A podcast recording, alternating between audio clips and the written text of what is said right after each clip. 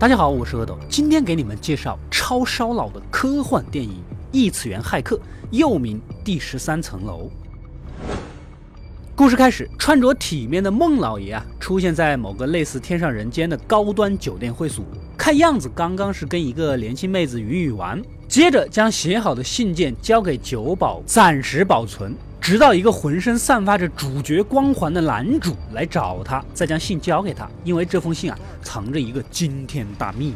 结果一转头，狡猾的酒保就把信给拆了。孟老爷呢也是心事重重，似乎他发现的这个秘密会给他带来杀身之祸。回到自己家，孟老爷从床上睡去，经过一系列神经隧道，突然一下子又坐了起来，就像是从另一个世界清醒过来一样。周围啊都是服务器啊、电子设备，而且跟刚才的年代是完全都不一样。刷了门禁卡下楼，孟老爷来到酒吧，准备打电话给自己的铁杆助手。然而电话说到一半，似乎就被谁给叫出去了。接着一个黑衣人几刀捅死了孟老爷。第二天，咱们浑身散发着光环的男主从睡梦中醒来。哎，怎么自己的洗手池上面有血迹啊？篓子里面还有带血的衣服。此时，警察局的高级探员老黑打来电话，让男主过来认尸。来了之后，才看到孟老爷的尸体。男主是非常的伤心，他是孟老爷最得力的助手。他们一起呢，在市中心的十三楼搞软件开发，两人的关系其实情同父子。刚回到公司，我们的女主呢就出现了。她是孟老爷的女儿，一直都生活在国外。可男主啊，从来都没有听孟老爷提到过。以他们的关系，不可能不提这件事啊啊，非常的奇怪。从公司技术员黄毛那里，警探老黑才知道，原来他们开发的软体模拟了一个一九三七年的洛杉矶。通过机器的连接，现实的人呢就可以进去，跟玩模拟游戏一样。而且里面的一切人物啊、事情呐都非常的真实。这么说来，之前孟老爷在休闲会所天天大保健，其实就是进了这个虚拟的世界去消遣了啊！孟老爷呀，你可真会玩啊！这样可以天天大保健还不伤身体的玩法，哎呦，不错。老黑也开始怀疑男主了。第一，他当晚说他自己在家，没有不在场证明；第二，孟老爷死之前给他打过电话；第三，孟老爷近期修改了遗嘱，受益人正是男主。男主呢，赶紧回去听听孟老爷的电话留言，到底说的是什么？这一听，把男主给吓到了。原来孟老爷将他发现的惊天大秘密的信息留在了一九三七年的虚拟世界里，但是话还没说完，就被黑衣人给叫出去给杀了，也就是之前我们看到的酒保的那封信。现在男主不仅要洗脱罪责，还要看看孟老爷给他的到底是什么秘密。在程序员大黄的帮助下，男主连接了电脑，进入虚拟世界，设定的时间是两个小时。通过一系列的神经隧道，男主突然就附体到了一个跟自己一毛一样的人的身上。原来他是一个银行职员，一路驱车来到孟老爷经常去的酒店会所，还真的就找到那个酒保。酒保长得跟技术员大黄简直一个样，还没问出什么东西来，时间到了，男主突然被剥离，回到了现实世界，而虚拟世界的男主呢，也从昏迷中醒来，一脸茫然。在现实世界又有了新的线索，警探老黑发现男主当夜开车来过公司附近，还有个酒吧老板呢，无缘无故被杀了。恰好酒吧老板目睹过杀害孟老爷的黑衣人，还说跟男主有些形似，回去后就被杀了。这男主完全脱不开关系啊啊！幸好孟老爷的漂亮女儿亲自给他保释。当务之急，男主必须要洗脱罪责，因为除了遗产，孟老爷漂亮的女儿我们全都要。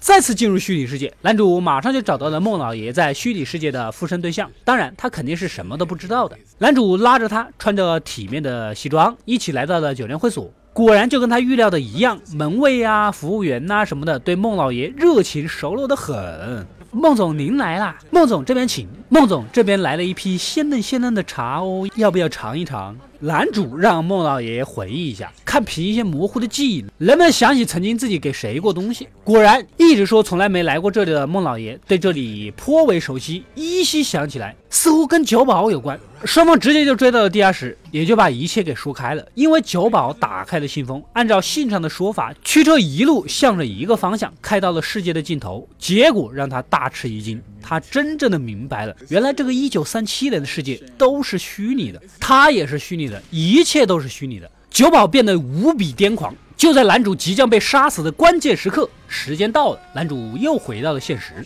无比激动的男主决定关掉这个虚拟世界，正打算去找女主说这个事情啊，结果女主不见了。经过老黑的调查，孟老爷根本就没有女儿，国外也根本就没有这个女人的信息，也就是说，女主的身份就是假的。通过线索，男主一路追踪到了超市，神奇的发现女主竟然在大润发当销售员，穿着打扮感觉就是另外一个人，而且似乎完全就不认识男主。这下男主有点接受不了了啊！别人可能不知道是怎么回事，自己是最清楚不过了。很显然，女主就是附体到了眼前这个女人的身上，也就是说，男主所处的所谓现实世界，其实也不过是一个虚拟的世界而已。思绪混乱的男主驱车一路向西，沿途经过无数的路障，来到了东莞，见到了许许多多的东方少女。欢迎三位老板大驾光临我们的华盛顿山温暖。不好意思啊，答错碟了啊！这个男主驱车竟然来到了世界的尽头。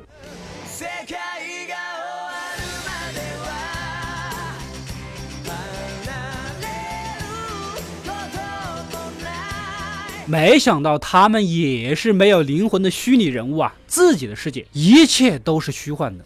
另一边，老黑毕竟是个观察细腻的警察，他也依稀察觉到了他们所处的世界被另一个世界的人类所入侵，并占用身体做了这些古怪的事儿。真正的女主再次进入目前一九九九年的虚拟世界，她给男主解释了这一切啊，原来他们创造了许许多多的虚拟世界，但是男主是第一个在虚拟世界中创造了虚拟世界的人。孟老爷爷首先发现了这一个秘密，所以他就被杀了，由女主过来接手并关闭公司。哪知道孟老爷竟然更改了遗嘱，让男主继续研究，还想将这个秘密透露给他。而且真正杀死孟老爷的，就是女主的老公，也就是未来世界的男主。他进入了一九九九年虚拟世界的男主的身体啊，杀了孟老爷等一系列人。然而女主已经不爱她那个极度疯狂的老公了，她爱上的是现在的善良的男主。另一边，程序员大黄也是好奇，自己也去一九三七年的虚拟世界玩玩呗，自然而然就进入了酒保的身体，结果一进去就遭遇了车祸。可怜的大黄啊，今夜我们都是大黄人。从现在的世界醒来，大黄的身体回来的竟然是一九三七年的那个酒保，他也很惊讶，原来还可以这样玩。男主早就淡定了，直接就告诉了他真相啊，其实咱们都是虚拟世界啊，不过你是一九三七年的世界，我是一九九九年的世界。趁酒保老弟正在看稀奇，男主直接一枪崩了他，终结了他本该出车祸的命。接着准备再跟女主缠绵一会儿，亲着亲着，似乎女主那个疯狂的老公又上了男主的身。这家伙有家暴倾向。得知女主跟男主做过羞羞的事情之后，那个气呀，追着要打死女主。就在关键时刻，老黑及时赶到，一枪崩死了疯狂的老公。根据之前酒保的套路，如果老公在附体的状态下死去，那么回到上一层未来世界的将会是男主。一觉醒来，男主果然来到了二零二四年的未来。他们也不再使用庞大的仪器，戴个耳机就能玩。女主呢，领着他，给他介绍现实世界的美妙和神奇。还有女主，她父亲也在，他就是莫老爷在那个世界的原型。不过他没有进去过。女主终于可以跟善良的男主，又是自己的老公，过着白天啪啪啪，晚上啪啪啪啪啪啪啪的幸福生活了。突然，画面犹如屏幕断电一样被关闭。难道说，二零二四年的世界也是虚拟世界外的虚拟世界吗？到底哪一层才是真实的呢？看来不拍第二部，我们永远都不知道答案了。故事到这里就结束了。这部电影的构思可以说是相当的精彩，不过画质一眼看过去有点老。特效呢有点渣，你肯定完全没办法相信它跟一九九九年的《骇客帝国一》是同一年出场的。但是很多人都没听过这部片子，除了拍摄资金没那么多以外，我觉得究其原因呢，还是打的戏不够多。在同一种口味之下，我们还是更喜欢毁天灭地的特效；在同一个类型之下，我们还是喜欢更暴力刺激的。这部片子的命运就跟我之前解说过的一个自己生自己、自己怕自己、自己偷自己、自己送养自己、自己招募自己、自己杀自己的故事《前目的地》一样的，都是很精彩又不太被人熟知的电影。想看《前目的地》的小伙伴，可以在我的微信公众号目录第七十五期观看详细解说。